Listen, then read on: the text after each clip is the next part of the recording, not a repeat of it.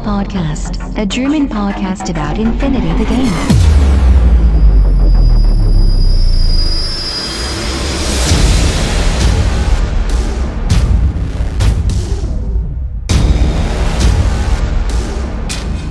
Accessing data. Hallo und herzlich willkommen zu Folge 29 des O12 Podcasts. Wir haben eine Woche Pause gemacht, dafür sind wir jetzt mit neuem Content da. Und zwar haben wir heute einen kurzen Überblick über Infinity ITS Season 9 und ich gebe nochmal einen kleinen Turnierbericht vom Laughing Jack Turnier in Essen. Viel Spaß dabei. News for this week. Ja, wenige Tage ist es her, dass Corvus Belly ITS Season 9 veröffentlicht hat mit ein wenig Verzögerung. Es kam nicht zum 1. September, sondern ein paar Tage später, aber das ist ja nicht das Problem, denn ich denke, der Inhalt der ITS Season 9 wiegt das bei weitem auf. Vorneweg muss ich sagen, ich bin eigentlich äh, durchweg begeistert von den Änderungen. Ähm, das ist jetzt schon eine weitere Änderung, die ich mitmache von ITS Season 7 zu 8 und jetzt eben zu 9. Und äh, was man äh, sofort wieder beobachten konnte, als die neuen Regeln rauskamen, war das typische Rumgeweine der äh, oder im internationalen Forum, ähm, wo es dann gleich wieder losging. Ja, äh, ist das wirklich so oder ah, ist das nicht ein bisschen unfair oder bla oder blub? Und das war jetzt mit jedem Wechsel zu jeder Season. Ich kann mich noch genau an Limited Insertion mit nur 10 Modellen. Ach, wie sollen wir denn jeweils wieder Infinity spielen können? Das funktioniert doch gar nicht. Äh, mit gewissen Armeen ist das nicht, nicht möglich. Es ist total unfair und bla und blub. Also ähm, ich kann jedem nur raten, sich einfach auf die neue Season zu freuen. Und ähm, es sind schöne Dinge dabei, die ich jetzt auch im Einzelnen äh, nochmal drauf eingehen oder auf die ich im Einzelnen mal drauf eingehen möchte. Äh, das ist natürlich so viel, dass ich das gar nicht alles in einer Folge äh, ähm, abreißen kann. Aber die äh, Kollegen von äh, Infoflux und Friends machen ja sicherlich auch noch eine Sendung darüber und äh, da werden die sicherlich ihre zwei Stunden wieder vollhauen, um darüber zu reden. Ich fasse mich ein bisschen kürzer, beziehungsweise splitte das auch auf zwei Folgen auf.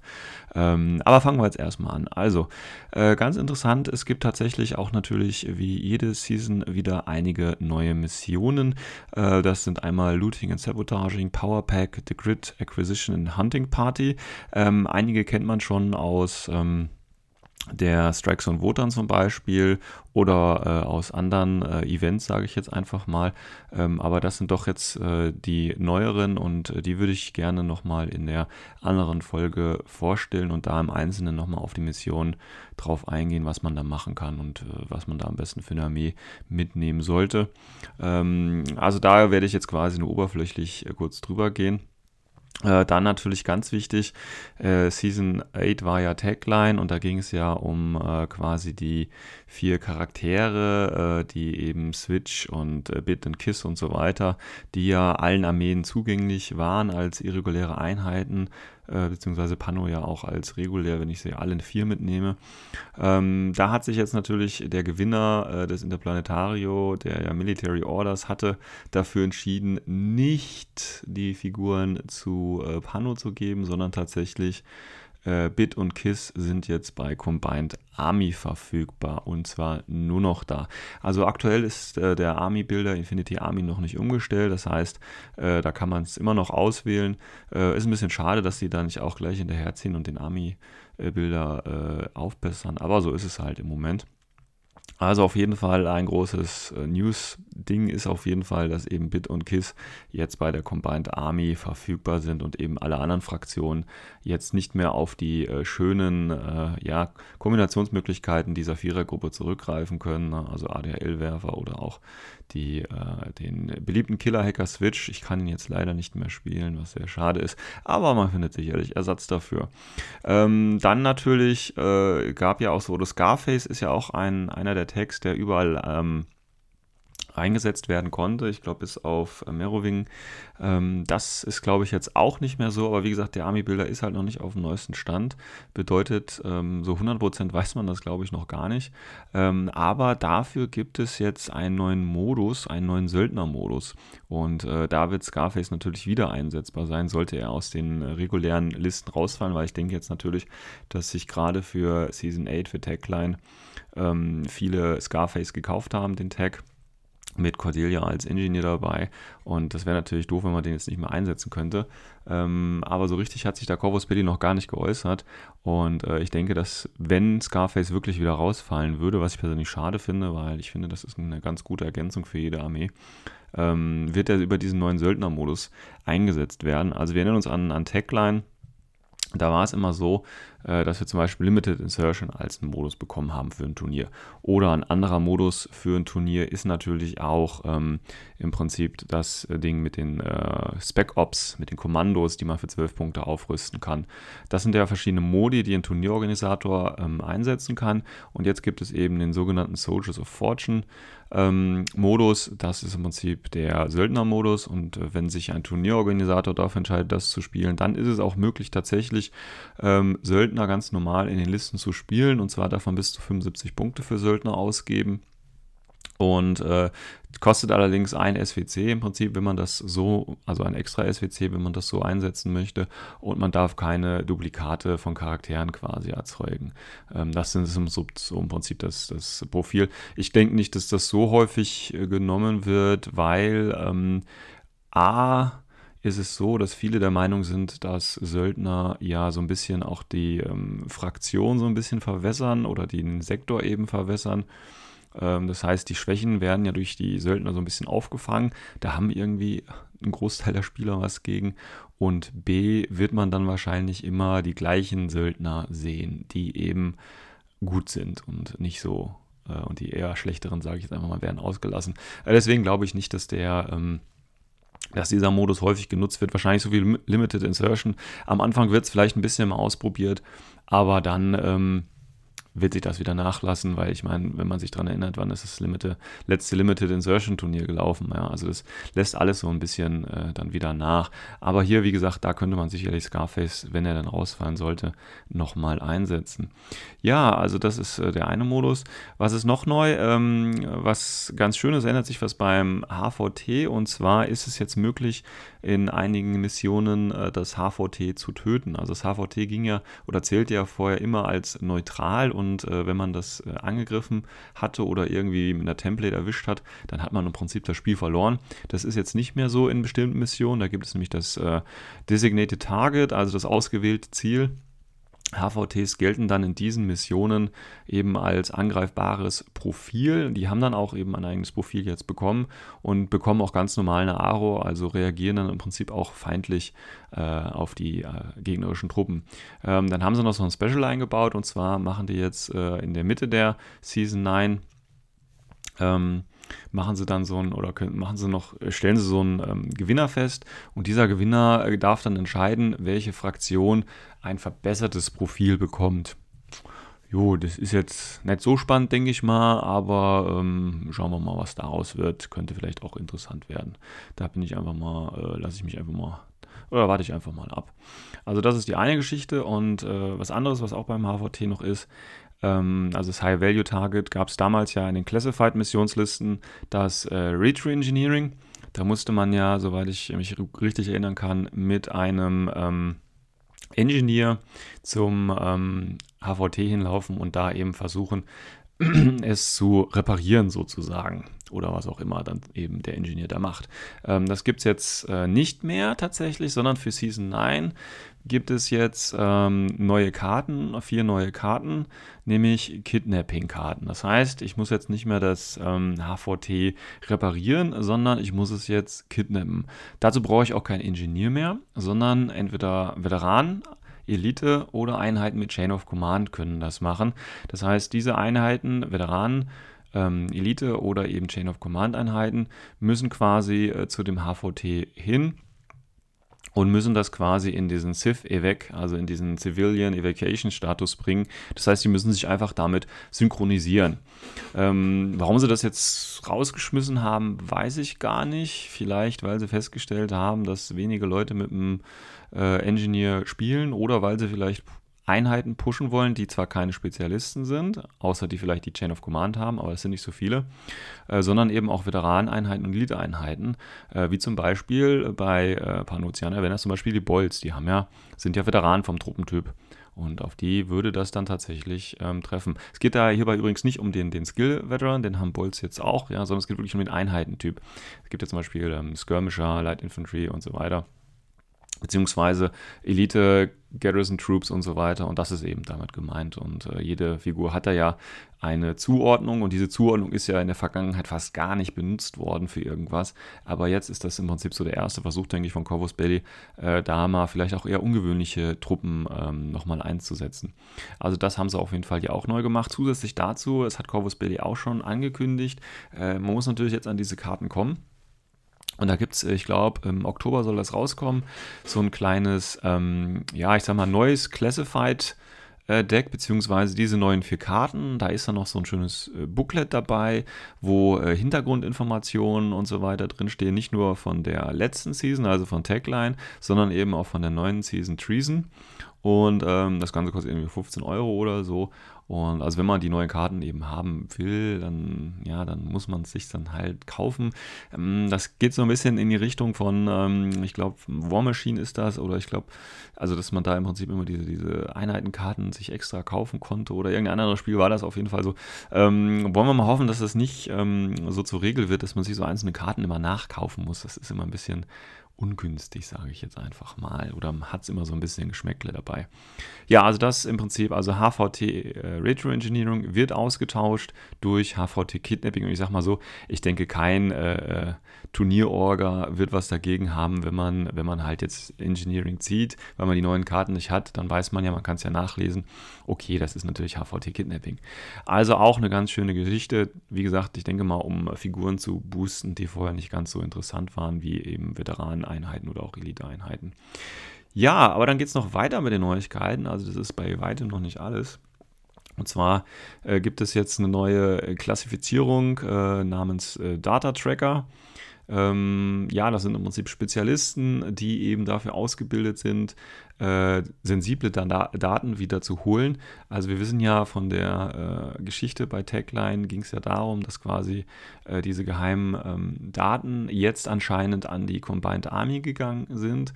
Und jetzt geht es eben darum, in äh, Season 9 diese Daten äh, zurückzuholen. Und dazu braucht man natürlich diese Datentracker, die das irgendwie machen sollen. Ähm, Datentracker ist halt so in den Missionen, die deklariere ich im Prinzip am Ende der Aufstellungsphase. Also tatsächlich nicht, wenn ich sie aufstelle, sondern erst, wenn die Aufstellungsphase ähm, zu Ende ist, und zwar von beiden Spielern. Ne? Man kann ja immer noch eine Figur zurückhalten. Und erst wenn eine, beide quasi aufgestellt haben, dann muss ich den Datentracker sagen, wer das ist. Ähm, ich kann, ich muss eine Figur auch wirklich aufstellen. Also da, der Datentracker darf jetzt nicht äh, in Hidden Deployment sein oder äh, eine AD-Troop sein oder was ähnliches, sondern muss tatsächlich auf dem Feld sein. Äh, des Weiteren darf der Datentracker nicht irregulär sein und ähm, keine Drohne sein, also nicht REM haben als äh, Klassifizierung. Sonst darüber hinaus darf ich jede Figur als Datentracker äh, deklarieren. Ähm, Datentracker darf allerdings nicht auch als Markerstatus aufgestellt werden. Also ich kann natürlich, äh, jetzt nehmen wir mal an, äh, die, die Schweizer Garde nehmen, darf ich, aber dann darf ich sie eben nicht als Marker aufstellen und ich darf auch nicht während des Spiels irgendwann den Marker aktivieren, also den Markerstatus aktivieren. Geht also nicht. Genauso das gleiche natürlich mit normaler Camouflage oder mit TO oder eben mit Holo-Echer. Also alles, was ein Marker ist, also Impersonatoren zum Beispiel auch, dürfen dementsprechend nicht Datentracker sein, sondern müssen wirklich als Modell eben aufgestellt werden und dürfen diese Fähigkeit dann effektiv ähm, nicht nutzen. Was aber eigentlich trotzdem bedeuten würde, ich könnte ja trotzdem die Schweizer Garde mit TO nehmen. Ich würde ja für als defensiven Bonus immer noch die minus 6 bekommen, wenn man auf mich schießen möchte. Ja. Weil bei einigen Missionen ist es nämlich so, dass dieser äh, Datentracker eben benutzt wird, um entweder äh, Ziele auszuschalten oder eben Konsolen zu bedienen oder eben auch äh, verteidigt werden muss und man quasi extra Punkte bekommt. Also nehmen wir mal an, das Ziel ist, äh, töte so und so viele Spezialisten oder töte den Leutnant und wenn ich dann eben das mit dem Datentracker mache, also mit diesem besonderen Modell, würde ich quasi nochmal extra Siegpunkte bekommen. Ähm, da gehe ich dann nochmal im Einzelnen tatsächlich drauf, wenn ich mir die ähm, Missionen im Einzelnen anschaue. Ja, was haben wir noch? Eine andere sehr schöne Neuerung, wie ich finde, äh, besonders weil ähm, tatsächlich vor dem Veröffentlichen von Season 9 Treason die äh, internationale Commun Community so ein bisschen drüber geschwätzt hat, ist, dass es jetzt Tags, die sogenannt Ironclad sind. Das bedeutet, dass die Fatality Level 1 haben. Alle Tags in der aktuellen Season, Season 9, haben Fatality Level 1, also plus 1 auf ihre BS-Waffen. Das finde ich ist mal eine Ansage. Ich meine, das macht jetzt nicht so viel aus. Ähm, ich meine, das Multi-HMG, ob ich jetzt mit 15 oder 16 schieße, naja gut, also der Burst wird es da wohl eher reißen, also das ist jetzt nicht so. Aber es ist ein nettes Gimmick, finde ich. Dadurch werden die Tags jetzt nicht unheimlich stärker, das ähm, darf man da nicht sehen. Zumal es bezieht sich ja sowieso nur auf wirkliche BS-Waffen, also wirklich, äh, zum Beispiel Template-Waffen zählen nicht dazu, also keine Flammenwerfer, äh, wie zum Beispiel die Sphinx ja auch hat oder... Ähm, andere Tags, also keine Flammenwerfer, sondern wirklich nur richtige BF-Waffen. Und ähm, da muss man halt einfach nur plus eins draufrechnen. Das finde ich äh, eigentlich eine schöne Sache, aber jetzt auch nicht so äh, bombastisch. Ähm, also ist okay. Ne? Wir hatten ja schon mal in der Folge drüber gesprochen. Fatality finden einige sehr, sehr stark, besonders Level 2. Ähm, bin ich persönlich nicht der Meinung, aber jetzt hat ja jeder im Prinzip die Chance, das mal auszuprobieren indem er eben einen Tag spielt, der dann eben, äh, wie es hier im Dokument heißt, Ironclad ist. Wobei die Namensbezeichnung finde ich ein bisschen komisch. Ironclad ist ja irgendwie sowas, äh, ja, äh, äh, mit Eisen eben gepanzert oder gekleidet und äh, das hat ja nichts damit zu tun, dass ich mehr Schaden verursache. Also hier hätten sie vielleicht äh, einen Bonus auf Verteidigung machen können, aber naja, ist gut, das ist, wer weiß, was sie sich dabei gedacht haben. Also Fatality 1 für alle Tags plus 1 auf Waffen, Multi-HMG, Feuerbach, äh, was es da alles gibt, ja. Und das ist äh, schön für jede Fraktion unabhängig. Eine nette Sache. Also, und jetzt kommt im Prinzip mein äh, Highlight, mein persönliches. Ähm, wer den Podcast schon ein bisschen verfolgt und äh, ein bisschen was zu meiner Spielweise weiß, der äh, ist sich dessen bewusst, dass ich gerne mal mit nur 10 Modellen spiele, beziehungsweise mit reduzierter Modellanzahl und ich prinzipiell nicht so ein Massenarmeen halte, weil es ist ein Skirmisher und Skirmish ist bei mir halt nur 10 und das ist im Prinzip auch das, warum ich damals mit Infinity angefangen habe, eben die geringe Modellanzahl und dieses Special Operations Feeling einfach. Und äh, wenn ich halt mit 20 oder 18 oder 16 Modellen da stehe, dann ist das im Prinzip kein, kein Skirmish mehr oder nicht mehr dieser Special Operation Charakter für mich. Und deswegen freue ich mich, dass es in äh, Season 9 ähm, alle Turniere die sich eben nach diesem ITS-System richten, ähm, kann ich, wenn ich jetzt nur noch eine Kampfgruppe habe, kann ich nicht mehr oder können mir nicht mehr die beiden Befehle am Anfang durch Command-Token genommen werden. Ja, es gibt ja die beiden Einsatzmöglichkeiten von Command-Token am Anfang. Das eine ist, ich kann äh, dem, der anfängt, zwei Befehle aus einer Kampfgruppe klauen oder ich kann verhindern, äh, dass er mehr als einen koordinierten Befehl in der ersten Runde macht. Und das ist natürlich, wenn man jetzt ähm, also der erste Fall ist natürlich für jemanden, der nur 10 Modelle hat oder von mir aus auch nur 11, immer sehr tragisch, weil dann hätte ich ja im Prinzip nur noch 8 statt meiner 10. Ne? Je mehr Modelle ich habe, wenn ich dann noch eine zweite Kampfgruppe mit weiteren 5 Befehlen oder so habe, dann ist es nicht ganz so schlimm, aber wenn ich halt wirklich nur noch äh, die 10 Kampfgruppe oder die eine Kampfgruppe mit 10 Befehlen habe, die eben sehr elitäre Modelle sind, dann wird es halt ein bisschen schwierig.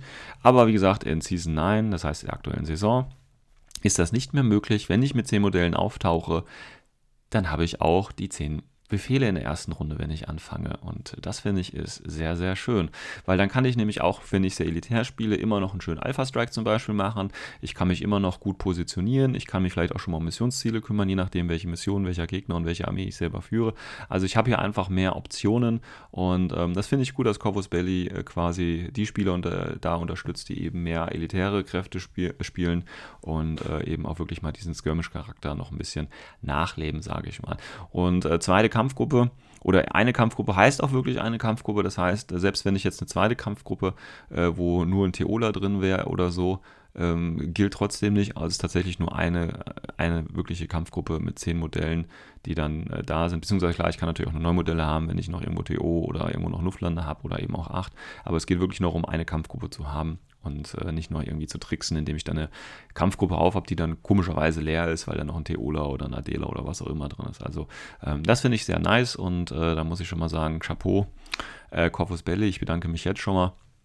Äh, wir haben letztens die ähm, Söldner-Armeeliste quasi bekommen bei den Outrage-Missionen. Ja, da kann man schon mal experimentieren. Und jetzt bekommen wir noch die äh, Zehner-Liste.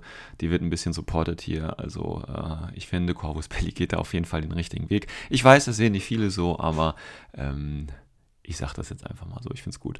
Gut, ähm, wie gesagt, äh, gerade schon mal auf die äh, Söldnerlisten in den Outrage-Missionen zu sprechen gekommen und äh, damit geht es nämlich auch gleich weiter, weil tatsächlich noch eine weitere Neuerung sind die sogenannten Closed Battle Lists, die CBLs.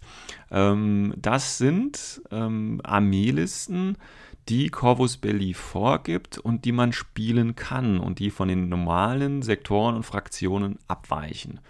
Ähm, was heißt das genau? Das ist jetzt so, dass ähm, Corvus Belli da ja Wotan, äh, Strikes und Wotan von äh, Panoceania gewonnen ist. Und äh, quasi so als Bonus oder als Belohnung bekommt man jetzt quasi ähm, paar, äh, ein paar panoceanische ähm, Armeelisten, die äh, sehr stark an Svalaheimer äh, orientiert sind. Das heißt, äh, die spielen alle mit dem Jotum zum Beispiel, ähm, sind aber jetzt nicht eine typische Sektorliste oder eine typische Fraktionsliste, so wie sie sonst im Armeebilder äh, aktuell vorhanden sein müsste, sondern die Listen sind komplett vorgegeben. Ich kann mich entscheiden, wenn ich jetzt ein Turnier spielen möchte, kann ich mich für diese Listen entscheiden, dann spiele ich auch genau diese beiden Listen und nichts anderes. Das heißt, mein Gegenüber weiß im Prinzip schon, ähm, was ich spielen werde, wenn ich mich da eben für entscheide. Aber dafür habe ich vielleicht auch die Möglichkeit, eben mal was Ungewöhnliches oder was anderes zu spielen. Also diese Closed Battle Lists sind im Prinzip vorher oder vorherbestimmte Armeelisten, die ich allerdings, wenn ich dann eben das Turnier spielen möchte, tatsächlich auswählen kann als meine spielfähige Liste. Ähm, ich denke, das ist so eine Art wie bei den Söldnerlisten eben in den oder der Söldnerliste in den Outrage-Missionsheftchen. Ähm, dass äh, Corvus Belli quasi das nutzen möchte, so ein bisschen als Testballon. Das heißt, hier bietet sich jetzt für äh, Corvus Belli tatsächlich ja die Möglichkeit, ähm, quasi eine, der Heimat Blizzard Six Force, so wie sie offiziell heißt, einfach mal zu testen und auch hier wieder Feedback von den Spielern einzuholen. Das heißt, kann ich das wirklich so spielen? Ähm, ist das vielleicht ein bisschen überpowered? Weil wenn ich jetzt zum Beispiel äh, Jotum und äh, Rauch auch dabei habe, was ja für Pano jetzt nicht unbedingt äh, äh, das Übliche ist. Ja, ähm, das ist natürlich ganz interessant, dass zum Beispiel die Nisse jetzt äh, äh ein Haares bekommen in diesen Listen. Ähm, das ist ja völlig ungewöhnlich und äh, da will Corvus Belli sicherlich so ein bisschen auch austesten äh, im Hinblick auf die Svalaheimer Liste, die richtige, die dann später kommt, äh, was da möglich ist und was vielleicht auch zu stark ist. Ähm, also die äh, Corvus Belli nutzt tatsächlich hier auch wieder die Möglichkeit, eben diesen Testballon zu fahren oder steigen zu lassen. Und ähm, ja, es ist, ist, genauso wie bei den Söldnern, denke ich, eine gute Idee. Ähm, ich denke jetzt auch nicht, dass die Listen jetzt extrem oder extrem stark oder so sind. Ähm, einfach mal eine interessante Mischung. Ja, man, wie gesagt, man gibt ja vorher bekannt, dass man diese Listen nutzt, äh, nutzt beziehungsweise dass man eben mit dieser Armeekomposition da aufschlagen möchte und dann eben die drei bis fünf äh, Turnierspiele am Tag, äh, wie auch immer, in dieser Konfiguration abreißen möchte. Und ähm, von daher finde ich das schon eine interessante Geschichte. Ich finde es jetzt nicht so bemerkenswert. Ich meine, es wird hier noch gesagt, äh, es könnten vielleicht noch im Laufe der Season noch weitere Closed Battle Lists auftauchen. Finde ich, ist eine gute Idee. Die lassen sich da eben noch ein paar Sachen frei. Ähm, das heißt, vielleicht können wir demnächst äh, so zur Mitte der Saison dann die Tunguska Closed Battle List sehen. Dann kann man schon mal so einen kleinen Ausblick darauf bekommen. Ich finde, das ist eine nette Idee. Ich glaube aber ehrlich nicht, dass das so häufig genutzt wird. Ähm, man muss dazu halt sagen, das sind jetzt alles die Änderungen äh, bis quasi auf ähm, die Geschichte mit den Söldnern, also mit dem Soldier of Fortune ähm, das sind alles keine optionalen Modi, sondern das ist tatsächlich alles ab sofort in Season 9 enthalten. Das heißt sowohl äh, HVT Kidnapping, äh, HVT Designated Target, wir haben den Data Tracker, wir haben das Ironclad, wir haben die Reduced Combat Groups, also dass ich da keine Befehle mehr klauen kann äh, bei 10 Modellen beziehungsweise bei nur einer Kampfgruppe. Wir haben die Closed Battle List und eben das Bit und Kiss rübergehen. Äh, das ist nichts, was sich ein Orga aussuchen kann, sondern tatsächlich, das gilt, wenn man Season 9 spielen möchte, nach offiziellen ITS-Regeln. Das ist das, was in Season 9 quasi als Änderung da ist. Neben den neuen Missionen natürlich, die, wie gesagt, ich nochmal in einer gezielten anderen Folge besprechen möchte, weil, wie gesagt, durch das Data Tracker, durch das Designated Target beim HVT hat sich da schon so einiges geändert. Die üblichen Modi sind immer noch da, also wir haben immer noch den, den Spec-Up-Modus, wir haben immer noch äh, das Escalation äh, Liga-Kit, ähm, jetzt allerdings das Ganze auch als ähm, Turnier und wir haben das Ganze noch als Limited Insertion. Ähm, kurz zu Escalation Tournament, wie es heißt. Ähm, das Tournament, also man kann jetzt auch ähm, Escalation als Tournament spielen. Äh, das ist im Prinzip so, wir haben die drei Turnierrunden und unabhängig davon, wie viele Spieler mitkommen, also es bleiben immer nur drei. Sonst ist es ja immer so, je mehr Spieler ich habe, desto mehr Runden soll ich eigentlich machen. Ähm, und die Escalation League oder das Tournament wird im Prinzip gespielt. Äh, erst ähm, gibt es einen, äh, einen niedrigen Level, dann den Mid-Level und dann den ähm, das Top-Tier sozusagen äh, gespielt. Und ich denke, das ist auch nochmal ein ganz guter äh, Einstieg für Leute, die die Escalation League hinter sich gebracht haben, äh, dann quasi gleich so ein äh, Turnier äh, zu starten mit ähnlichen Regeln. Ist eine ganz schöne Geschichte, finde ich. Aber wie gesagt, wird wohl auch eher äh, selten auf dem Plan stehen. Ja, das ist, das sind so ähm, Schnelldurchlauf, sage ich mal, die Änderungen zu, zu Season 9 Treason. Jetzt muss man natürlich überlegen, warum heißt das Ganze Season 9 Treason? Das, äh, Season 8 war ja ähm, Tagline, das heißt, da wurden natürlich so ein bisschen die ähm, Tags äh, supported. Äh, wir haben ja zum Beispiel die Tag-Missionen bekommen wir haben die Möglichkeit gehabt, dass jeder einen äh, Zugriff auf die Text bekommen hat, durch Scarface zum Beispiel. Ähm, also das war schon mal äh, ganz gut. Jetzt heißt die Season Treason. Ob sich da jetzt wieder was ver, äh, dahinter versteckt, das lässt sich, denke ich, jetzt noch nicht abschätzen. Also ob da auch jetzt wieder so ein Konzept durchgezogen wird, dass man jetzt ähm, vielleicht, ja, dass vielleicht eine Fraktion irgendwann mal wechselt oder so. Ich weiß es nicht. Also was sich da ergeben könnte oder dass sich da gewisse Kombinationsmöglichkeiten ergeben. Das ist natürlich jetzt noch nicht absehbar. Ähm, aber die Änderungen, die bis jetzt auf jeden Fall raus sind, ähm, gefallen mir persönlich sehr gut. Und ich hatte es am Anfang ja schon erwähnt.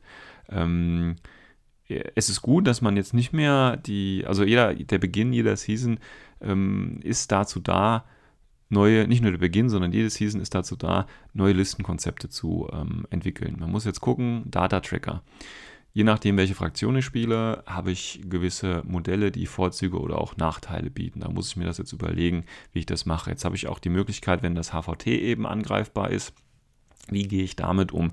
Welche Möglichkeiten gibt es, das HVT zu schützen? Sowas hat man ja äh, bei Season 8 noch mehr oder weniger ignorieren können. Das Problem ist natürlich jetzt auch, wenn ich jetzt äh, diesen Data Tracker habe, wie kann ich den gut offensiv einsetzen, aber auch wie kann ich ihn defensiv äh, vielleicht schützen? Ja, das sind jetzt alles neue Ideen, die man sich eben überlegen muss. Jetzt, wie gesagt, fällt vielleicht Scarface raus, jetzt fallen Bit und Kiss, Switch und so weiter raus. Das heißt, auch hier wieder muss ich umdenken. Jetzt habe ich die Möglichkeit, okay, Tags sind jetzt ein bisschen stärker geworden geworden, auch wenn sie im Prinzip nur einen Schaden mehr machen, aber das überzeugt den einen oder anderen vielleicht dann nochmal mehr ähm, Text zu spielen, zumal durch Reduced Combat Groups ich ja jetzt auch äh, vielleicht doch noch äh, mehr Spaß dran habe, weil ich eben möglicherweise alle zehn Befehle ähm, gleich zu Anfang habe.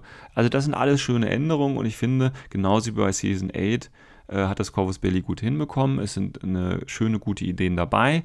Die muss man jetzt umsetzen. Jetzt muss man wieder komplett umdenken, neue Listen schreiben und genau das soll auch in meiner Ansicht nach zu Beginn jeder Season passieren, dass man eben alte Konzepte verwirft äh, oder eben auch mal vielleicht seine Komfortzone verlassen muss und jetzt eben neu an die Sache rangehen muss. Das finde ich ja das Schöne und ähm, wenn das jetzt nicht so wäre beim Seasonwechsel, dann würde ich mich halt fragen, ja, warum brauchen wir das überhaupt? Was ist denn der große Unterschied?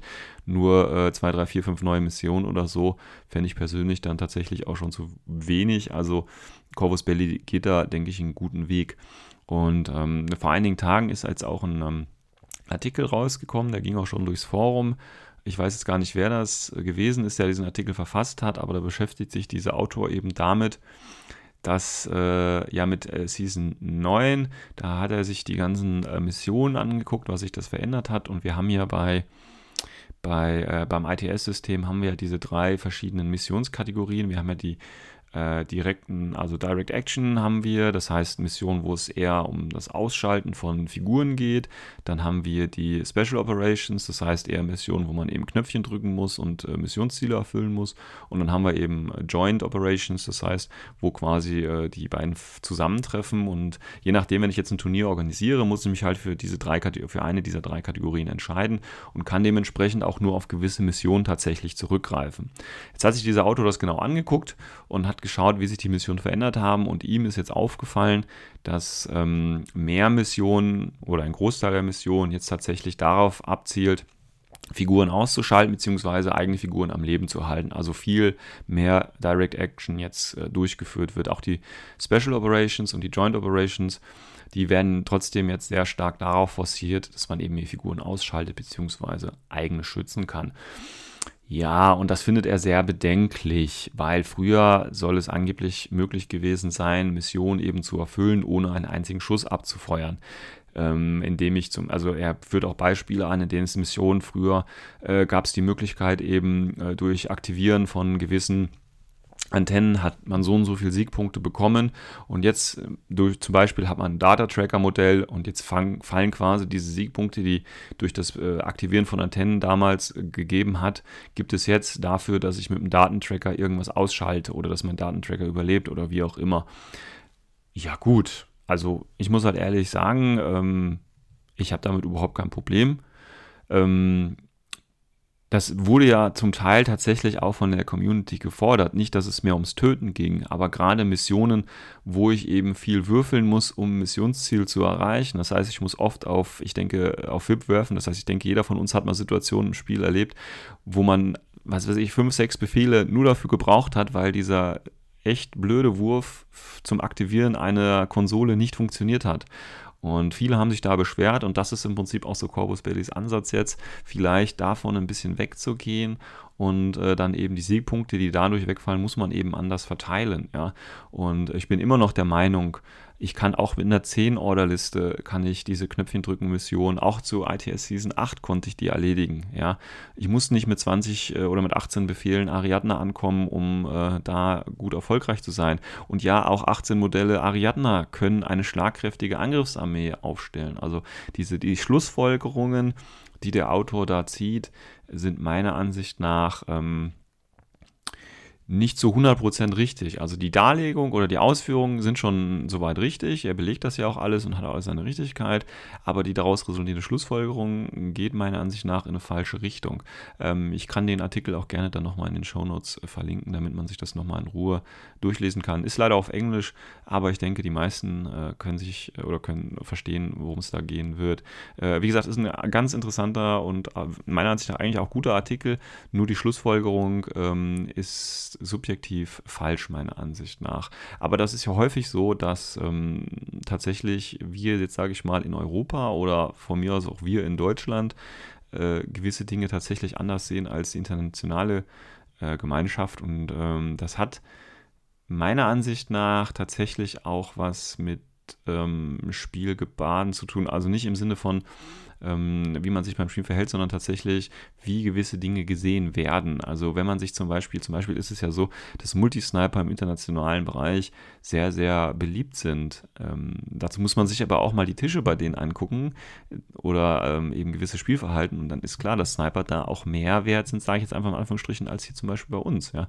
Ähm, das hat einfach, äh, hängt mit der Herangehensweise zu und deswegen denke ich auch, dass der Autor, ich gehe jetzt einfach davon aus, dass er aus dem amerikanischen Bereich kommt, ähm, tatsächlich da in eine Richtung geht, die eben äh, ja vielleicht unser auch ein bisschen konträr läuft. Aber wie gesagt, das ist alles natürlich jetzt äh, nach den ersten paar Tagen und äh, man muss sich das dann angucken, wie sich das ähm, weiterentwickelt.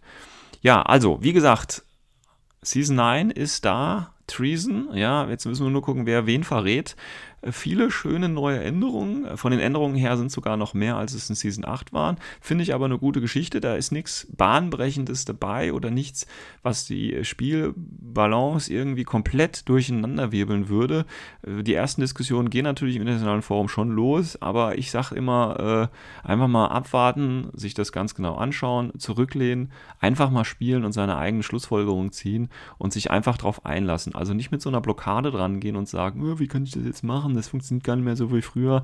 Ja, Leute, das ist das Schöne. Ja, verlasst mal eure Komfortzone, spielt auch ruhig mal eine 10-Order-Liste. Das macht Spaß, glaubt mir, ich mache das schon ein bisschen länger. Und äh, lasst euch einfach mal drauf ein. Und wie gesagt, das ist ja alles hier noch ein bisschen Work in Progress, genauso wie bei, wie bei Techline. Wird ja im Laufe der Saison noch das eine oder andere passieren. Und wenn ihr da Feedback natürlich habt, schickt es an Corvus Belly, ja, und äh, die werden das sicherlich aufnehmen. Und ansonsten, wie gesagt, würde ich mich dann in äh, der nächsten Folge vom Podcast tatsächlich dann nochmal genauer mit den neuen Missionen äh, befassen, beziehungsweise was sich da nochmal im Großen und Ganzen geändert hat. Warco Report from the front. Zeit für einen kleinen Turnierbericht. Glücklicherweise konnte ich es mir wieder einrichten dass ich auf ein kleines Turnier fahren konnte. Und zwar war das vor einer guten Woche. Da ging es ins schöne, beschauliche Essen zum Laughing Jack Infinity Sommerfest Turnier. Ja, ähm, hatten sich ursprünglich ähm, zwölf Leute angemeldet. Leider sind da nur acht zum Schluss da gewesen. Ist mir ein bisschen komisch oder ein bisschen, nicht komisch, aber ein bisschen schade, äh, wie ich mitge bekommen habe, ähm, haben die kurzfristig abgesagt. Und mit kurzfristig meine ich quasi am Abend vorher. Und Leute, da müsst ihr euch einfach mal in euch gehen.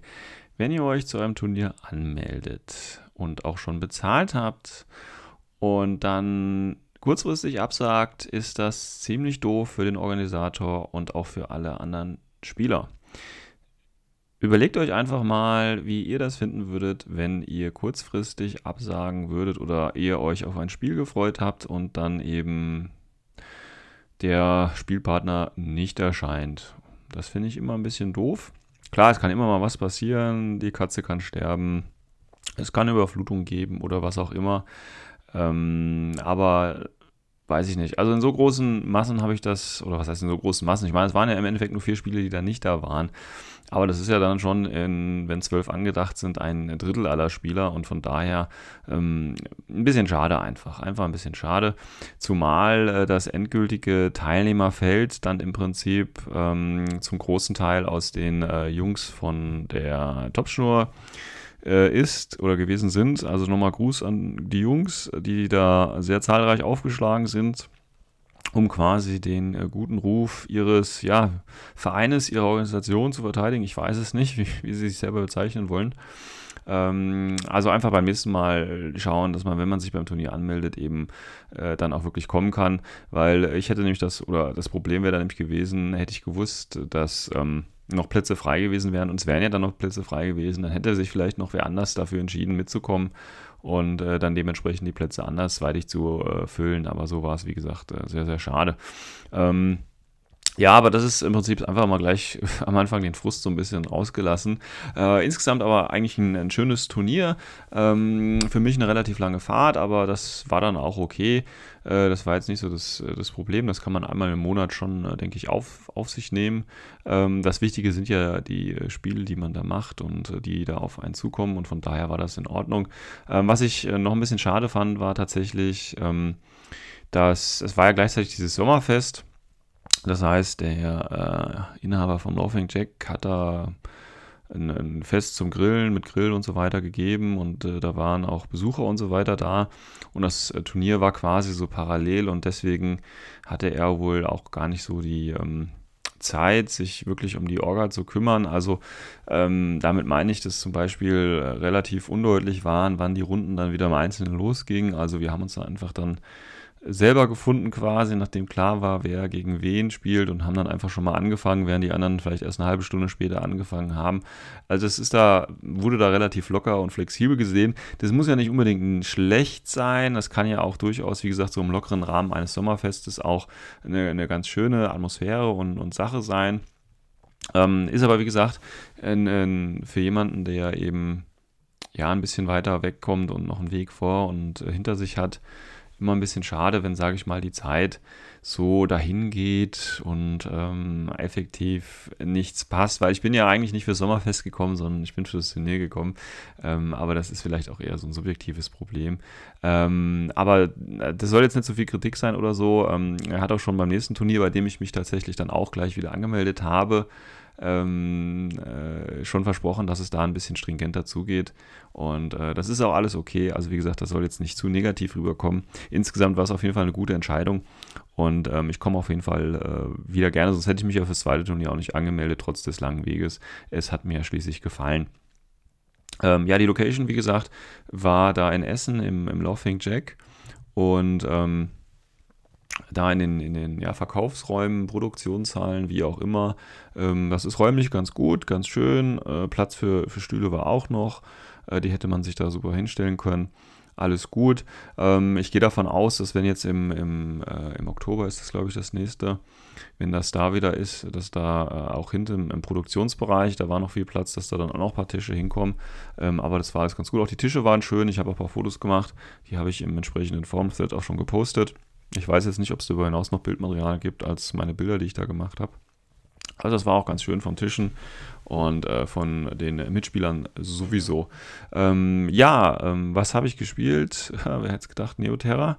Ähm, Neoterra habe ich wieder gespielt äh, in einer, ich sag jetzt mal, üblichen Liste, die ähm, aus den üblichen Figuren, kann man jetzt fast schon tatsächlich sagen, bestand, nämlich, ich hatte, was hatte ich denn alles dabei? Also ich hatte auf jeden Fall die Garuda dabei.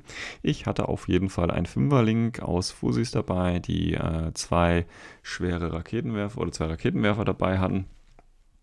Und äh, einer von denen war auch der Leutnant. Dann hatte ich, äh, ich denke, drei Hexers dabei, die alle mit Killer Hacking Device unterwegs waren. Eine Schweizer Garde mit Assault Hacking Device und zwei Auxiliare mit Bot dabei. Und das war's vielleicht schon. Ja, ich glaube schon. Wenn mir sonst noch was einfällt, werde ich das einfach gleich ergänzen. Also ich habe halt wieder Neoterra gespielt. Ähm, die Missionen dabei waren Antennas Field, Highly Classified und Seize the Antennas. Ja, und ich habe nur die eine Liste gespielt und wer jetzt gerade schon zugehört hat, dem ist aufgefallen, dass ich zum Beispiel keinen Doktor oder Engineer dabei habe. Ähm, sondern nur Hacker als Spezialisten im Prinzip. Ich glaube, einer der Fusis war noch ein Forward Observer, aber im Endeffekt äh, braucht man das auch nicht. Also ich bin jetzt ähm, highly classified, wie gesagt. Wenn man die Missionsziele nicht selber erfüllen kann, muss ich eben verhindern, dass der Gegenüber sie erfüllen kann. Von daher war das auch okay von meiner Ansicht aus. Also ich habe das öfter schon so gespielt. Das ist jetzt nicht der große Breaker quasi. Ja, ähm, 300 Punkte, 6 SWC, keine Spec-Ops, das übliche eben, was mittlerweile in Season 8 als Turniere gespielt sind. Wobei ich weiß gar nicht, ob das jetzt schon, weil es war, ähm, war ja glaube ich der 2.9., also eigentlich ist es ja schon ITS Season 9 gewesen, die Mission war noch nicht draußen, jetzt weiß ich nicht, ob das für Season 8 oder 9 gilt, ist aber im Endeffekt auch völlig egal. Wir haben, äh, ich denke, glaube ich, mit Antennas Field angefangen und ähm, gegen wen musste ich denn da nochmal spielen? Ach so, genau, da durfte ich gleich gegen den Moschersocken ran, der mit Vanilla Jujing äh, aufgetreten ist. Und ähm, ja, es war ein gutes Spiel, war ein interessantes Spiel und war auch wieder ein Spiel, das, glaube ich, bis zum Ende relativ spannend und ausgeglichen gewesen ist. Ähm, er hatte, ja, was hatte er dabei? Er hatte einen Hassien dabei, wobei dieser Hassien war, glaube ich, nur ein äh, Kanren mit Holo-Projektor. Er hatte Sun Jan dabei er hatte Guangxi und äh, Celestial Guard mit Rauchgranatwerfer dabei. Er hatte diesen ähm, Spezialisten, der mit den Mad-Traps, glaube ich, rumläuft, den hatte er dabei. Und noch irgendwo ein Hacker und noch irgendwo ein Leutnant und ja, und ein Killer-Hacker, Ninja hätte da dabei. Das war im Prinzip so seine, seine Aufstellung, wenn ich mich da richtig erinnere. Ist ja jetzt auch schon über eine Woche wieder her und ich habe mir tatsächlich keine Notizen gemacht. Also wenn ich irgendwas falsch äh, erzähle, äh, möchte ich das bitten, mir nachzusehen. Ähm, ja, gegen ihn haben wir, habe ich, äh, wie gesagt, halt Classified gespielt. Und es war, wie gesagt, ein relativ ausgeglichenes Spiel. Ähm, ging hin und her. Ich hatte tatsächlich sehr viel Angst vor dem äh, Sujin, weil der ja relativ schnell in der Aufstellungszone reinlaufen kann und ähm, da für ordentlich Wirbel sorgen kann. Und ich hatte zu dem Zeitpunkt natürlich auch Angst vor dem Hassien, weil ich ja nicht wusste, dass es ein Kandrin war. Ich habe da jetzt auch punkttechnisch nicht nachgerechnet. Äh, von daher bin ich auch davon ausgegangen, dass es ein Hassien ist, den er aber tatsächlich sehr defensiv gespielt hat. Ähm, ich habe es aber darauf zurückgeführt tatsächlich, weil ich meinen Fusilierlink relativ zentral aufbauen konnte und die beiden Raketenwerfer eben schon relativ viel ähm, vom Spielfeld abgedeckt haben sodass ähm, er äh, tatsächlich auch einen Grund gehabt hätte, mit dem Hassien äh, zögerlich vorzugehen. Wobei, wenn ich den Hassien hätte, also ich hätte auf, gegen den Missile Launcher mit dem Burst von 4 auf die, weiß ich nicht, 15 oder so oder wahrscheinlich 16, keine Ahnung, äh, ähm, auf jeden Fall gegengeschossen. Äh, der hätte ich den Hassien genutzt. Deswegen hätte ich damit ein bisschen überlegen tatsächlich äh, vielleicht auch drauf kommen können. Ähm, er hat die Jin aber auch sehr, oder den, der, die, ich weiß es nicht, sehr passiv tatsächlich gespielt. Also da hätte er auch äh, aggressiver meiner Ansicht nach vorgehen können. Ähm, aber ich denke, er hat wirklich ein bisschen Angst vor den Missile Launchern gehabt. Er hat tatsächlich auch einen Garuda gehabt und da hat er mich in einer Phase relativ kalt erwischt. Da hatte ich nicht richtig bei den Kampfgruppen aufgepasst, wie die verteilt sind und dass dann noch eine Lücke war, sodass sein Garuda quasi dann mein Garuda ausschalten konnte nachdem mein Garuda quasi ähm, ein bisschen für äh, Verluste gesorgt hat. Ja, ich glaube, er hatte angefangen und ist mit seinem Spezialisten vor zur ersten Antenne, hat die da gleich äh, übernommen und hat dann, glaube ich, noch in der Mitte Ninja Hacker, äh, damit hat er die zweite übernommen, sodass es dann im Prinzip mein, meine Aufgabe war, da wieder rauszukommen. Ähm, ja, war relativ schwierig tatsächlich, beziehungsweise meiner Ansicht nach äh, war da dann so ein kleiner Kanal, wo ich dann eben im Garuda reinkommen konnte und dann dementsprechend seinen ähm, Spezialisten aus einem guten Winkel einfach wegschießen konnte, nachdem ich der Sujan, glaube ich, zwei Wunden auch zugefügt hatte und er eine Wund, aber sich dann auch in Deckung bewegen konnte und dann auch im späteren Zug wieder heilen konnte. Ähm, genau, er hatte, glaube ich, auch noch einen Engineer oder einen Heiler dabei und ähm, ich hatte tatsächlich, jetzt fällt es mir wieder ein, auch noch eine Evo-Drohne dabei. Ich hatte mir gedacht, bei den ganz vielen Hackern, die ich dabei habe, bei den Killer-Hackern, ist es ganz gut, wenn ich da mal kombiniert was machen kann.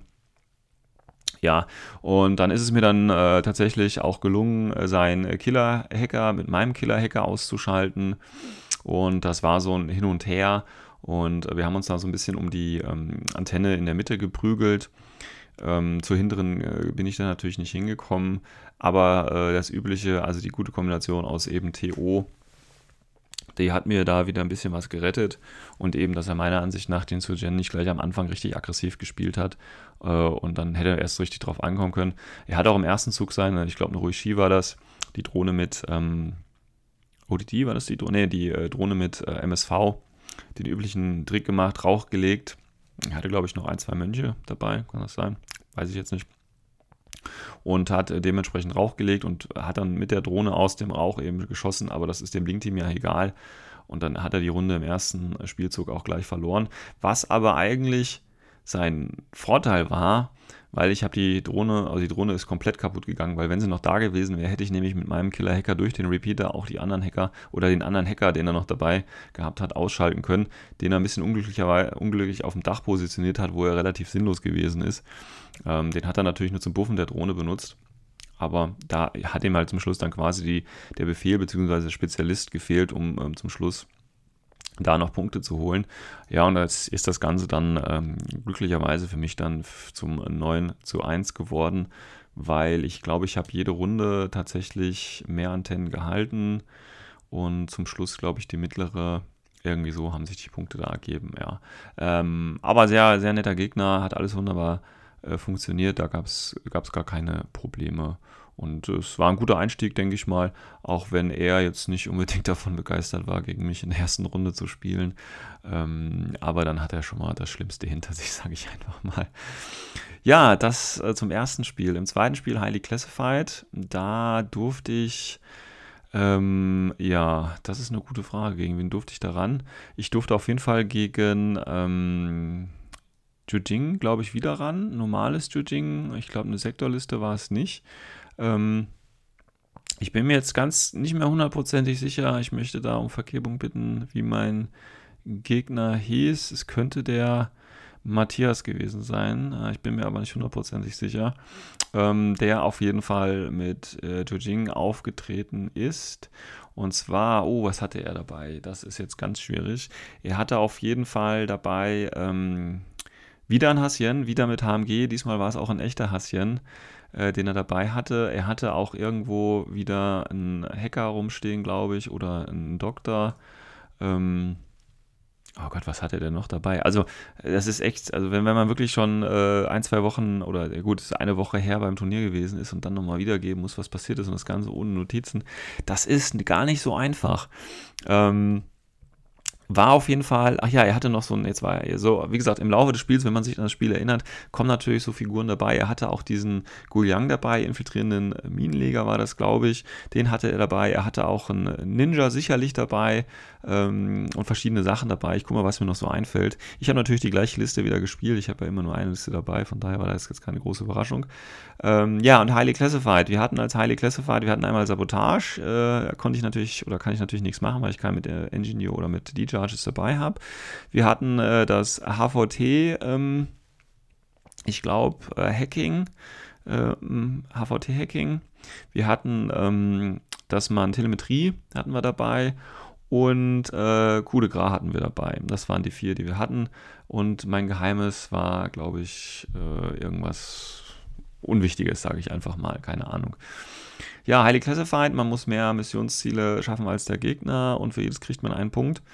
Das ist natürlich eine Aufgabe mit der Liste, die ich mir hatte. Zum Glück hatten ich ja, wie gesagt, wir hatten das eine HVT-Hacken und das Telemetrie dabei. Und äh, deswegen war ich da eigentlich positiv überrascht, dass das äh, so geklappt hat. Ich habe aber im Prinzip ähm, ja, ich weiß nicht, ob das jetzt Glück war oder nur Glück, ähm, aber zu Recht zum Schluss war es sehr glücklich für mich. Und das fand ich ganz gut, weil am Anfang war es nämlich sehr unglücklich für mich. Und zwar ging es beim ersten Würfelwurfen schon los. Auch er hatte diese Ruishi dabei mit MSV und auch er hat dann mit München, glaube ich, äh, Rauch gelegt, ist dann mit der Drohne vorgefahren und hat äh, ein bisschen mein Link-Team, glaube ich, auseinandergenommen. Und äh, ja, das waren dann so Würfel und zwar über, ich sag jetzt mal, im Verlauf der ersten Runde war das äh, generell so, dass ich im Prinzip eine 11 gewürfelt habe, er hat eine 12 gewürfelt, ich habe eine 10 gewürfelt, er hat eine 11. Also er hat im Prinzip tatsächlich immer so eine Zahl drüber gewürfelt, als, äh, als ich gebraucht hätte. Und äh, ja, also es war schon ein bisschen frustrierend tatsächlich äh, die erste Runde für mich, äh, weil das Würfelglück äh, da überhaupt nicht hold war und äh, ihm quasi alles geklappt hat. Und von daher sah ich mich da schon in arge Bedrängnis.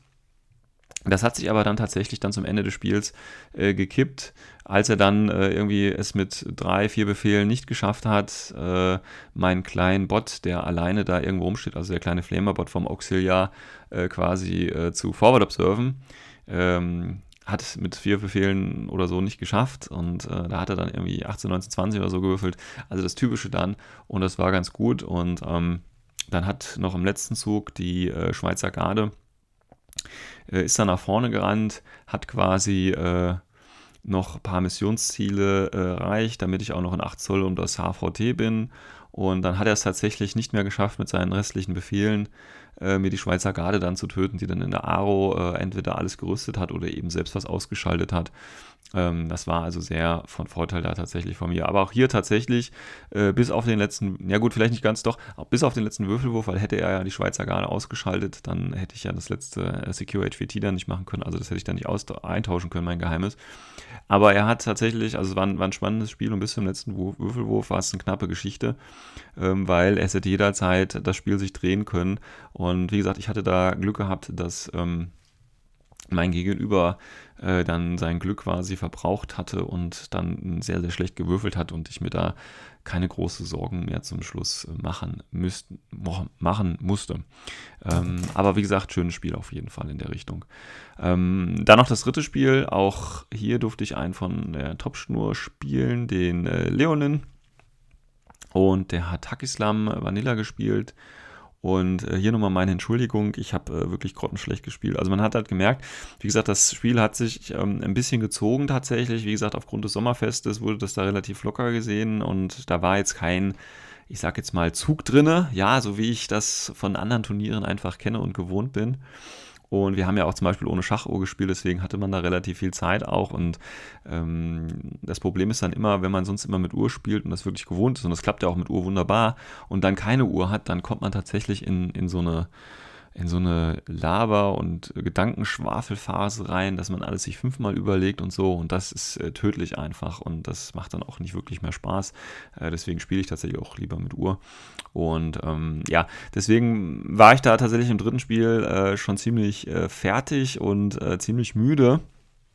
Und das hat man im Spielen auch gemerkt. Ich habe da wirklich äh, Fehler über Fehler über, über Fehler gemacht und habe im Prinzip tatsächlich nur durch den letzten Spielzug ähm, gewonnen, weil da äh, in Folge vier Würfel oder so funktioniert haben. Also mein, mein Gegenüber, der Leonin, hat da jetzt keinen Fehler oder so gemacht. Äh, das, äh, ich habe tatsächlich die Fehler gemacht und ähm, er konnte quasi kein Kapital rausschlagen. Er hatte ein Alphazid mit, ich glaube, Harry Rocket Launcher dabei. Er hatte natürlich ein, ähm, nicht Spekulo dabei, sondern wie heißt er noch, ähm, na, der böse Attentäter von Hackislam eben. Den hat er dabei. Er hatte auch ähm, verschiedene andere Einheiten natürlich noch dabei, mit denen er mich äh, versucht hat runterzukriegen, was ihm ja im Prinzip auch gelungen ist.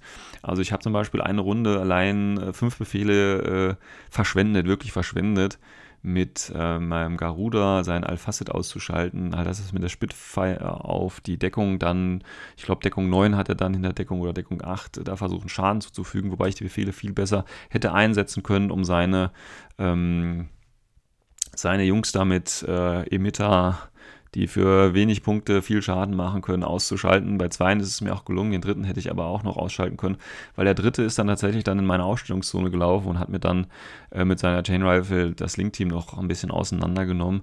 Also das war einfach äh, schlecht gespielt und auch im weiteren Verlauf bei der Aufstellung äh, habe ich im Prinzip die beiden Raketenwerfer relativ nah nebeneinander gestellt, habe die nicht wirklich abgedeckt. Da konnte er natürlich mit seinem ähm, Attentäter, mit seinem na, wie heißt der denn? Meine Güte, mit seinem Assassinen die Leute da umgenietet und äh, da konnte ich effektiv nichts machen. Also er hat natürlich als äh, angefangen, wobei natürlich bei der Mission es eigentlich besser ist, den letzten Spielzug zu haben, weil die Antennen ja äh, quasi am Ende des Spiels gewertet werden. Und ähm, aber er hat sich natürlich für den Alpha Strike, wenn man so eine Liste spielt, sollte man natürlich auch den ersten oder kann man natürlich den ersten nehmen. Wobei, wie gesagt, man kann Impersonatoren auch sehr äh, defensiv spielen und ähm, hat mir dann im Prinzip die beiden Raketenwerfer oben ausgeschaltet. Dann hat er mir noch einen Auxilia, also den Kontrolleur ausgeschaltet und die Evo-Drohne ausgeschaltet. Der hat auf jeden Fall seine Punkte da reingeholt. Ähm, das war schon völlig in Ordnung, auch wenn ich ihn dann äh, töten konnte im Anschluss. Also er hat mir wirklich richtig zugesetzt. Ich habe da äh, kein richtiges Land gesehen. Er hatte dann im Prinzip die, seine eigene und die mittlere äh, Antenne dann äh, übernommen. Ich habe ihm halt ab und zu mal einen Befehl runtergeschossen äh, das war dann okay, aber ich habe effektiv nichts machen können. Aber erst im letzten Spielzug, ähm, ich hatte dann natürlich, ähm, oder ich hatte dann meine mittlerweile doch mal übernommen, meine eigene, die eine Aufstellungszone hatte, dann glaube ich einen, äh, einen Hexer mit Killer-Hacker genommen, den hat er mir aber dann auch wieder ausgeschaltet mit seinem mit seinem ähm, Jambazan ähm, HMG, der dann tatsächlich bis in meine Aufstellungszone kommen konnte. Und ähm, dann kamen im Prinzip die ähm, letzten fünf Befehle, waren es, glaube ich. Und ähm, also mein letzter Zug, äh, er hat seinen letzten schon gemacht, hatte dementsprechend die zwei, ähm, die zwei ähm, Antennen und die mittlere hatte er mit einem Repeater noch abgesichert. Da war, glaube ich, noch ein äh, Hunzakut oder was es war davor. Der, äh, wie gesagt, der HMG Jamba Sansar war in meiner Aufstellungszone. Der Alphacid mit Raketenwerfer konnte auch noch die mittlere Antenne sehen. Ja, und dann musste ich jetzt quasi versuchen, die Antenne, das war ja die einzige Chance noch zu gewinnen, von ihm da über, zu übernehmen. Und dann kam eben die Schweizer Garde. Und ähm, die Schweizer Garde hatte, wenn ich mich, glaube ich, richtig erinnere, sogar schon einen Lebenspunkt verloren, weil in seinem letzten Zug hat er mit seinem Jambazan HMG äh, quasi noch die Schweizer Garde unter Feuer genommen. Aber mit den fünf Befehlen bin ich tatsächlich am Al-Facid vorbei, an dem Hunsakut vorbei, am Jambazan vorbei. Habe also äh, entweder gut gerüstet oder er hat halt auch nicht getroffen. Und ähm, bin dann quasi mit meinem letzten Befehl noch ähm, an die äh, Konsole dann dran habe natürlich völlig ignoriert, dass ich dann wieder den Harry Rocket Launcher vom Alpha Set reinkriege, dass ich jetzt durch den Repeater von seinem Killer-Hacker gehackt werden kann und äh, vom äh, ähm, Hunzakut wieder beschossen werden kann. Weil es ist ja egal, es ist kein vergleichender Wurf. Ich muss nur einmal diesen Wurf an der Konsole schaffen. Und tatsächlich hat die panozeanische Willpower mich da nicht enttäuscht und der Wurf hat dann auch funktioniert. Und das ist natürlich dann für mein Gegenüber echt bitter gewesen, weil er hat wirklich zwei Runden lang, ja eigentlich waren es drei Runden lang, wenn man nur seine Runden zählt, hat er mich dominiert und äh, schön klein gehalten. Und meine lächerlichen Versuche, quasi was da auszurichten, äh, haben einfach nicht gefruchtet, weil ich eben auch scheiße gespielt habe. Und dann im letzten Zug aktiviere ich quasi die schon halbtote Schweizer Garde mit meinen letzten fünf Befehlen. Und die Schweizer Garde zieht einfach durch und holt dann quasi noch das Missionsziel. Und das ist dann halt wirklich was, was echt frustrierend sein kann, glaube ich, weil man hat sich nichts vorzuwerfen und äh, trotzdem zum Schluss kriegt man auf den Deckel und verliert. Das Einzige wirklich, was er nochmal hätte machen können, da haben wir dann zum Schluss nochmal drüber gesprochen, ist, äh, er hätte dann quasi mit dem Hunzerkut äh, nicht auf mich schießen sollen, sondern hätte mich engagen sollen. Also die Entfernung wäre da gewesen, dann wäre ich gebunden gewesen, dann hätte ich quasi noch einen Befehl dafür ausgeben müssen, ihn nochmal zu Tode zu kloppen. Und ob das geklappt hätte, wäre noch eine andere Geschichte gewesen. Also äh, das ist quasi so vielleicht tatsächlich ein entscheidender Fehler gewesen, wo es nochmal richtig, richtig hätte spannend werden können. Ich meine, so hatte ich wirklich damit gedacht, okay, das Spiel verlierst du jetzt eigentlich nach der ersten Runde schon. Und ich habe ja auch schon gemerkt, okay, Fehler nach Fehler nach Fehler passieren dir hier. Und ähm, ja, ich hatte das ja schon abgeschrieben und dass jetzt quasi Schweizer Garde das noch rausgerissen hat, das war im Prinzip jetzt nochmal geschenkt. Ja, also ja, tut mir leid so ein bisschen, weil dadurch ist er dann tatsächlich halt vom, das war im Prinzip der Kampf zwischen dem ersten und zweiten Platz und dadurch ist er tatsächlich dann auf den dritten Platz zurückgefallen und ich habe das tatsächlich dadurch dann auch gewonnen, das Turnier. Ähm, also es ist nicht so wirklich ein verdienter Sieg, muss ich ehrlich zugeben, weil ähm, das letzte Spiel hätte ich wirklich verlieren müssen und sollen, aber irgendwo kamen dann noch die panozeanischen Kräfte her und äh, die Schweizer Garde kann ich jedem panozeanischen Spieler wirklich nur empfehlen und gerade auch Neoterra. Ähm, ich, wie gesagt, ich stehe gar nicht auf dieses äh, Missile Launcher Gerät. Ne? Viele spielen die Schweizer gerade auch mit diesem äh, Aro-Piece, äh, Einschuss aus der Tarnung und am besten ein ganzes Link-Team oder ein Tag damit zerlegen. Bin ich kein Freund von, wirklich nicht. Aber als Assault-Tagger mit zwei Leben, als Tarnmarker dahin laufen und so im letzten Zug nochmal Missionsziele einnehmen, da ist die Schweizer Garde einfach ihre Punkte wert. Also es ist Wahnsinn, wie oft die mir im letzten Zug da noch Spiele gesaved hat und auch in diesem Spiel. Also ich habe wirklich die ganze Zeit nur schlecht gespielt und das war jetzt das Entscheidende und da hat es wieder funktioniert und da hat die Schweizer Garde wieder ihre Punkte reingefahren. Äh, auch wenn sie nichts getötet hat, aber sie hat das Missionsziel gehalten und darum geht es einfach. Und ähm, da ist also wirklich Schweizer Garde, Leute, spielt die Schweizer Garde. Und wenn ihr gegen Pano spielt, stellt euch auf die Schweizer Garde an. Aber im Endeffekt, ich meine, man hätte in dem Fall nichts anderes machen können, außer diesen Engage. Also das Einzige, was wirklich noch besser gewesen wäre, wäre irgendwie so fünf Figuren einfach vor das Missionsziel stellen, dass ich da auch mit der Schweizer Garde nicht durchkomme, weil sonst kann man da einfach nichts machen. Auch wie gesagt, ich habe ja die Schüsse einfach, entweder bin ich, hat er nicht getroffen oder ich habe es halt einfach gerüstet. Die hat ja auch fünf Rüstungen, das darf man eben auch nicht unterschätzen. Und durch TO ist es halt auch jetzt nicht so einfach zu treffen. Also der, der Fehlerquotient ist ja dann auch ein bisschen höher daneben zu schießen. Und von daher, ähm, kann man da nichts machen. Auch bei Sperrfeuer drei Schuss, ja, ist doch egal, was soll's, Leute. Also gerade mit zwei Wunden, gut, ich hatte jetzt schon eine, aber da ist das einfach egal. Ja, also von daher eine echt fiese Einheit, die mir jetzt wirklich hier nochmal äh, das Turnier gerettet hat, sozusagen. Ja, und von daher war ich natürlich äh, überrascht, dass ich dann tatsächlich äh, trotz dieses schlechten Spiels Erster geworden bin. Aber so kann es halt kommen. Ähm, ja, also nochmal danke an die Orga. Äh, danke fürs Organisieren des Turniers. Auch wenn da, wie gesagt, noch äh, ein bisschen dran gearbeitet werden muss. Aber äh, ich habe schon mitgekriegt, äh, auf T3 wurde mir da schon geantwortet, dass es äh, im Oktober bei der zweiten Ausgabe, wo dann auch 18 Spieler kommen sollen, ähm, soll es auf jeden Fall besser. Ähm, werden. Und von daher, klar, es hat ja, wie gesagt, es war jetzt nichts Weltbewegendes oder nichts Schmerzliches. Äh, von daher gehe ich da auch gerne im Oktober nochmal hin. Freue mich natürlich wieder auf jeden, äh, dem ich da begegne. Ähm, hoffe, dass ich diesmal ein bisschen ausgeschlafener bin. Ich muss mal gucken, wie ich das dann hinkriege, äh, sodass ich auch äh, wirklich drei Spiele genussvoll, sage ich mal, spielen kann und nicht im dritten Spiel ähm, fast zusammenbreche. Na gut, so schlimm war es nicht, aber dass einfach die Konzentration einfach nicht mehr da ist. Ähm, dass ich auch quasi ein anständiges Spiel äh, für alle bieten kann und hoffe natürlich, dass ich die Jungs von der Top-Show auch wieder treffen äh, werde, weil es war ein angenehmes Spiel auf jeden Fall, sind nette Leute Und ähm, das war ja das Ziel, warum ich auf das Turnier gefahren bin, eben einfach mal in andere Meter reinzuschauen, wieder gegen an. Ich habe gegen drei neue Leute gespielt. Besser kann es gar nicht kommen, ob man jetzt gewinnt oder verliert. Ne? Wenn man gewinnt, ist natürlich schön. Aber auch wenn ich jetzt verloren hätte, wäre jetzt nicht so schlimm gewesen, weil ich einfach mal drei neue Listenkonzepte gesehen habe, äh, drei neue Arten zu spielen und drei neue Leute kennengelernt habe. Und äh, das ist immer das Schönste am Turnier und eben auch wieder eine Menge gelernt habe. Zum Beispiel, dass ich den Garuda ein bisschen anders einsetzen muss. Aber das wird sich jetzt natürlich mit Season 9, äh, nein, alles wieder ändern. Ähm, aber wie gesagt, ich kann das nächste äh, Turnier beim äh, Laughing Jack auf jeden Fall äh, empfehlen. Leute, geht hin. Es sind, glaube ich, noch ein paar, paar Plätze frei. Aber tut mir bitte den Gefallen, wenn ihr euch anmeldet, kriegt euren Arsch bitte an dem Tag auch hoch und kommt zu dem Turnier.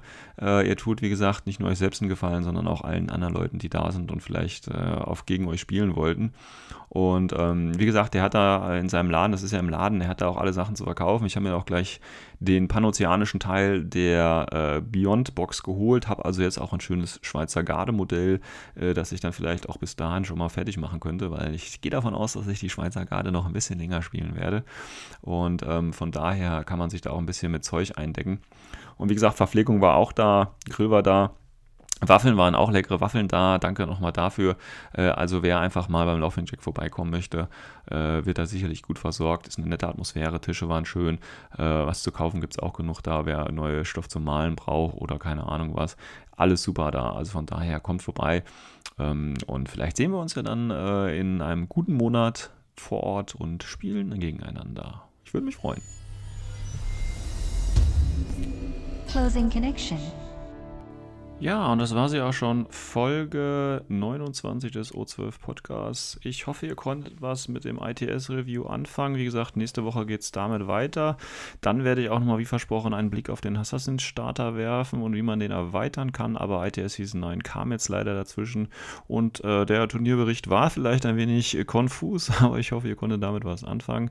Und wie immer, wenn ihr irgendwelche Probleme, Kritik oder Anmerkungen habt, zögert bitte nicht, sich äh, oder euch bei mir zu melden. Ähm, ich wünsche euch noch eine schöne Woche und ein schönes Wochenende. Bis dahin, euer Sven.